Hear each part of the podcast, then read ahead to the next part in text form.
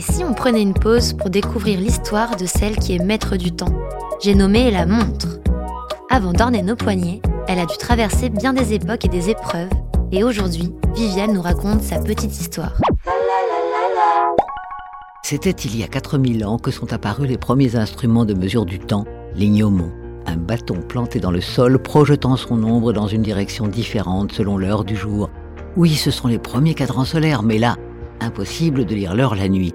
C'est pour ça qu'en moins 600 en Égypte est né le merket, qui permettait de lire l'heure la nuit. Il signifie indicateur et se compose d'une barre horizontale dotée d'un trou via lequel l'astronome pouvait fixer une étoile et pouvait donner l'heure en fonction de sa position.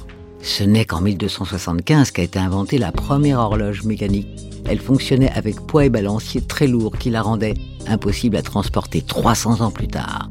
Peter Heinlein invente la première montre grâce à un ressort qui l'alimentait en énergie.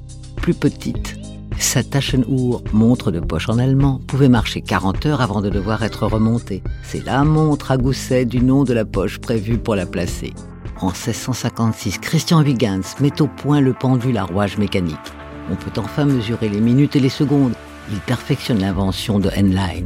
Sous l'action du ressort, grâce à une suite d'engrenages, le barillet entraîne le rouage et actionne les aiguilles. 1811.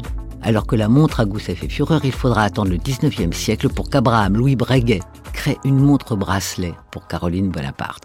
La première montre bracelet est née. En 67 a lieu la révolution du quartz et des cristaux liquides. Le premier mouvement à quartz est créé en 67, le bêta 21. La montre devient plus autonome. Parce qu'elles sont bien moins chères, les montres à quartz représentent aujourd'hui plus de 80% des ventes de montres. En 2015, la dernière génération de montres est lancée par Apple et sa Apple Watch.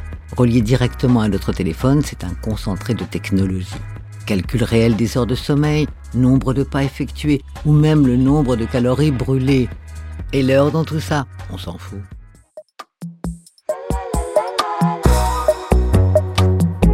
La Petite Histoire 2 est un podcast coproduit par TV Only et Initial Studio, adapté du magazine audiovisuel éponyme, produit par TV Only, Jean Monco et Séverin Delpont, imaginé et commenté par Viviane Blassel et écrit par Benjamin Doise sous la direction de Viviane Blassel.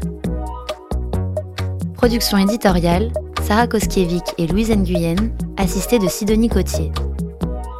Montage et musique, Johanna Lalonde. Avec les voix de Viviane Blassel et Louise Nguyen.